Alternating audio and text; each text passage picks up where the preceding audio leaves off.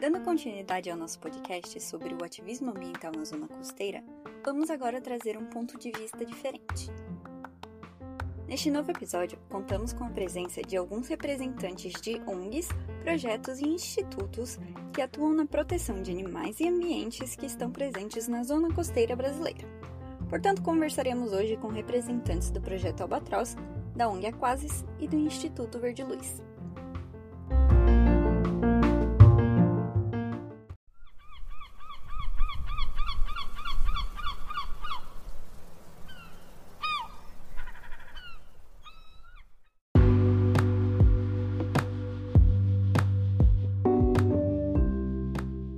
projeto Albatroz trata da proteção e conservação de albatrozes e que são aves marinhas migratórias e passam a maior parte de sua vida em alto mar, onde interagem com a pesca de espinhel, e muitas vezes acabam se tornando vítimas desta.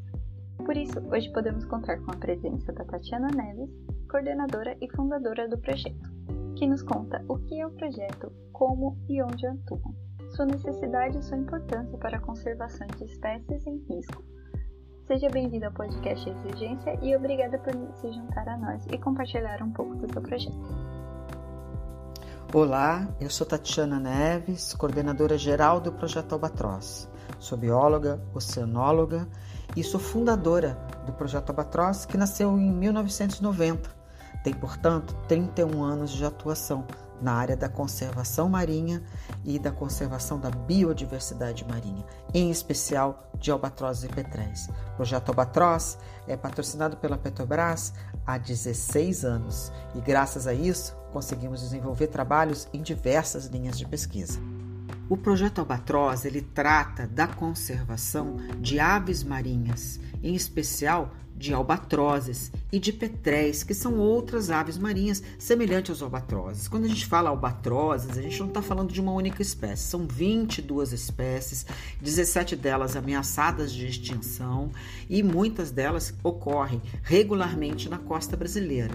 O que acontece é que essas aves interagem com barcos de pesca, principalmente os barcos de pesca que utilizam a técnica do espinhel pelágico para captura de grandes peixes de altíssimo valor comercial, como é o caso dos atuns, dos espadartes, algumas espécies de tubarões que são consumidos no Brasil ou exportados para os Estados Unidos, países europeus ou mesmo para Japão e outros países da Ásia. Essa pesca, ela é uma pesca que acaba que acidentalmente captura albatrozes, tartarugas marinhas também. O trabalho do projeto Albatroz, junto a essas embarcações, é desenvolver medidas de mitigação que, se utilizadas no dia a dia da pesca, elas evitam a captura das aves. Elas, essas medidas são testadas e desenvolvidas junto com os pescadores brasileiros, que são os grandes parceiros do projeto Albatroz na luta pela conservação dessas espécies ameaçadas de extinção. Medidas como largar os, os anzóis à noite apenas, lembrando que o espinhel pelágico ele tem 80 quilômetros de comprimento, chega a ter entre 800 e 1.200 anzóis pendurados nessa linha gigantesca largada em alto mar. É uma pesca de grande escala, é, de escala industrial e ela é feita em parceria é, entre o projeto Albatroz e os pescadores no desenvolvimento de pesquisa.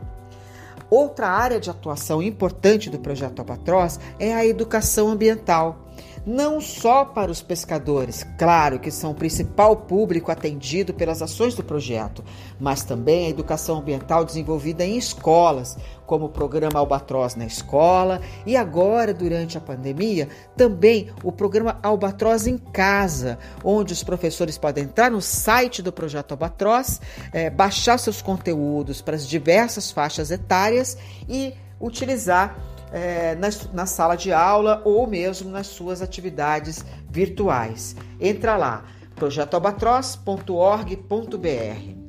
Uma linha de atuação importante também é voltada às políticas públicas. Nossas pesquisas apoiam a tomada de decisão do governo federal ou mesmo de instituições internacionais e acordo, como o ACAP, Acordo para a Conservação de Albatroz e Petréis.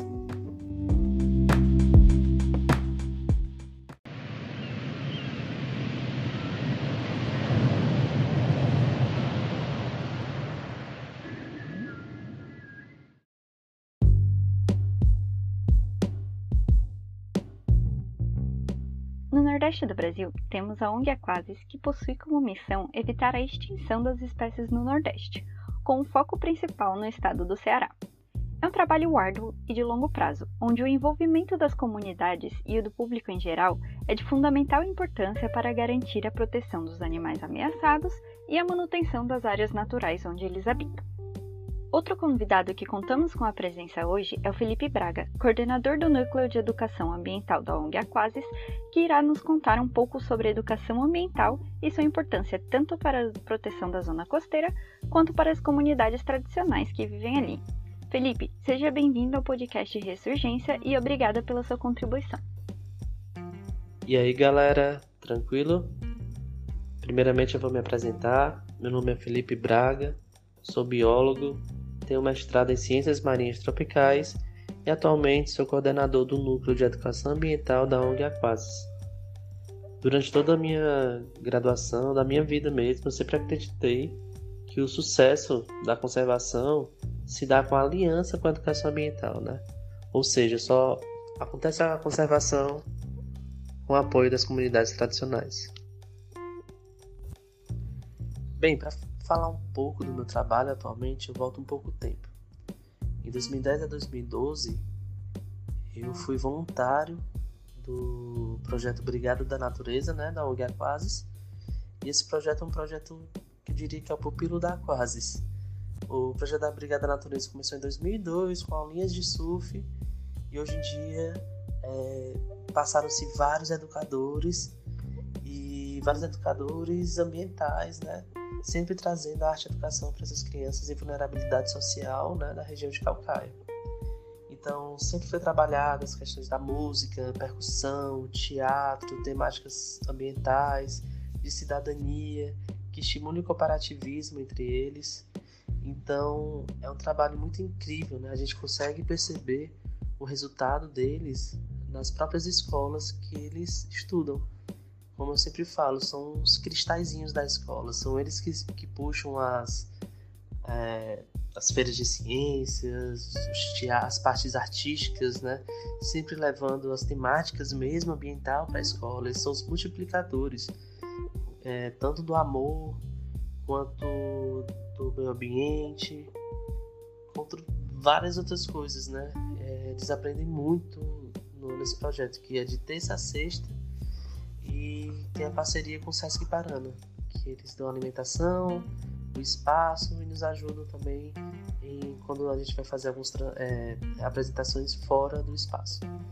Então esse projeto eu comecei como voluntário e em 2018 eu voltei como coordenador do Núcleo de Educação Ambiental da Quasis, coordenando o projeto Brigada da Natureza, por ironia do destino. Então passei dois anos coordenando esse projeto de 2018 a 2020 e em 2020 comecei também a coordenar o projeto Aves Migratórias do Nordeste e quem ficou como educadora ambiental do, da Brigada da Natureza foi a Olga Lisboa, uma educadora ambiental incrível também, que está lá com a gente já faz quase dois anos. Um ano e pouco. E agora eu estou no projeto, da, projeto das aves migratórias do Nordeste. Nesse projeto a gente atua principalmente em Capuí, com educação ambiental, etnoecologia. A gente trabalha com as três bases, né? Pesquisa, educação ambiental e, e apoio, a, apoio às políticas públicas. E a parte que eu coordeno é trabalhar com a comunidade, mostrar para eles que existem essas aves importantes lá na região de Capuí. Essas aves saem lá do hemisfério norte para chegar em Capuí, se alimentar descansar todo ano e aí todo ano elas voltam no verão do hemisfério norte e vêm para cá no inverno do hemisfério norte. Então, eles ficam nesse vai e volta, são mais de 30 mil quilômetros que elas fazem esse percurso todo ano. E uma das paradas é em Capuí, mas elas vão até a Tierra del Fuego lá na Patagônia. Então eu tenho que mostrar isso para a comunidade. Isso é um desafio muito grande, né? Eles têm um conhecimento incrível. São comunidades que têm as marisqueiras, os pescadores, eles sabem mais do que qualquer outra pessoa sobre o ambiente que vivem, né? Então a gente valoriza eles, é, a gente conseguiu também contratar algumas pessoas da região, é, a gente faz oficina de artesanato, também tem um pequeno programa lá, é o programa Jovens Cientistas, com seis jovens, que a gente tenta trazer eles para pesquisa, eles participam dos campos, é, a gente quer que realmente sejam jovens cientistas, além de várias outras ações, com ciência cidadã, é, tem também, a gente está agora construindo o centro, nosso centro de visitantes da Quases, que em breve vai ter em Capuí também. Então são tantas coisas lindas a se fazer, o projeto tá, já está lá há um tempo, mas a educação ambiental está chegando mais por agora, assim, né? para mostrar os resultados para a população, para mostrar os resultados para as comunidades daqueles que sabem, trazer o conhecimento deles para perto da gente também e fechar esse ciclo que eu sempre falo, que não existe conservação sem educação ambiental, sem esse conhecimento tradicional de pessoas que estão lá há anos e utilizam os próprios recursos. E a gente tem que mostrar para eles que os recursos que eles compartilham com as aves até, né? Então a gente tem que mostrar para eles que preservando as aves, preservando os peixes preservando o ambiente que tem lá em Capuí, como o Banco dos Cajuais, que é uma área muito importante, tem um retorno para eles, né? Vai ter mais peixe, vai ter mais marisco, então eles acabam virando os guardiões de Capuí. Eles querem proteger cada vez mais para ter os recursos para eles, para ter esse retorno para eles. Então eu sou muito apaixonado mesmo por essa visão das comunidades. É muito difícil, eu sempre também falo, a educação ambiental tem que ser valorizada cada vez mais. A educação ambiental é ciência. A etno é ciência entendeu? A gente não pode separar da pesquisa, é tudo pesquisa isso. Então, a gente tem que valorizar cada vez mais isso, certo? E é isso que eu tenho a falar. Qualquer dúvida, estou sempre por aqui. Podem contar comigo. Entrem nas nossas redes sociais. É, no Instagram é avesm do Nordeste e no da Aquasis é arroba ok? Então é isso, gente. Foi um prazer falar com vocês. Estou sempre disposto para falar sobre essas, essa temática, né? E é isso. Um abraço, um cheiro no coração de todo mundo.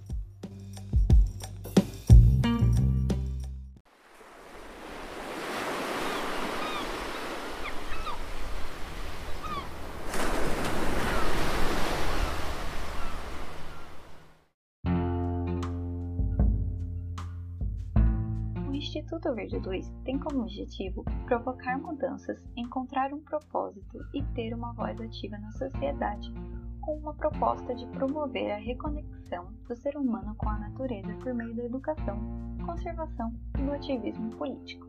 O Instituto opera através de diversos projetos que visam a proteção, conservação e a procura de uma maior visibilidade para os problemas existentes na cidade de Fortaleza.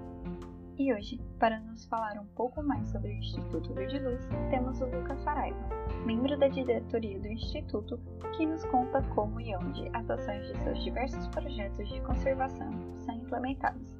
Seja bem-vindo ao nosso podcast, Lucas, e obrigada por sua contribuição. Tudo bem, pessoal? Me chamo Lucas Saraiva e faço parte da diretoria do Instituto Verde Luz, sendo responsável pelo setor jurídico financeiro. Desde já eu queria agradecer pelo convite da PET de Oceanografia da UFC para compor o podcast com um tema muito importante que é o ativismo nas zonas costeiras. Essa é uma das preocupações centrais do Verde Luz, não só porque temos diversos projetos que abrangem essa temática, mas também porque Fortaleza é uma cidade que impõe uma grande pressão ambiental no seu litoral, principalmente por causa do turismo, e para que essa utilização se torne sustentável, são necessárias medidas que busquem recuperar a degradação do ecossistema e conscientizem a população, bem como as empresas, de que é possível um desenvolvimento sem se sobrepor ao meio ambiente, mas encontrando uma consonância e estabilidade. E essa é a parte mais difícil, principalmente nos dias de hoje. Tem sido muito difícil encontrar um diálogo com o governo para que essa luta se estruture de forma verde Muitas vezes as obras e os investimentos, bem como as mudanças legislativas, são feitas na surdina e reveladas somente no final. Nós tentamos acompanhar esse desenrolar, mas quando não é possível, são nessas situações em que o ativismo ambiental tem que atuar. O Instituto, por exemplo, quando encontra uma situação absurda, tenta divulgar o máximo possível para que a população veja o que está acontecendo e possa fazer pressão. No tocante à orla marítima, podemos citar o aterramento da Praia de Iracema, que não levou em conta a complexidade do nosso ecossistema litorâneo, trazendo diversas consequências, e teve também a inércia governamental na crise do óleo das tartarugas. Em outros momentos, atuamos de uma forma mais geral, como no acompanhamento de políticas públicas. Atualmente possuímos uma cadeira no núcleo gestor do plano diretor, que é basicamente um instrumento chave de planejamento da cidade pelos próximos 10 anos. E estamos tentando inserir e aprofundar mecanismos que protejam a orla marítima de Fortaleza. E atuamos também, apesar de um pouco mais distante, no Pacto pelo Pacoti. E por último, pessoal, vale lembrar que o ativismo é feito pelo conjunto, até porque uma voz solitária não mexe no governo, mas se nós juntarmos a nossa vontade, agregamos peso e importância. Por isso, nunca deixe de lutar pelo que você acredita, porque isso é ser ativista. E quando lutamos por uma mesma finalidade, orquestramos a voz do ativismo. E todos nós podemos fazer parte disso.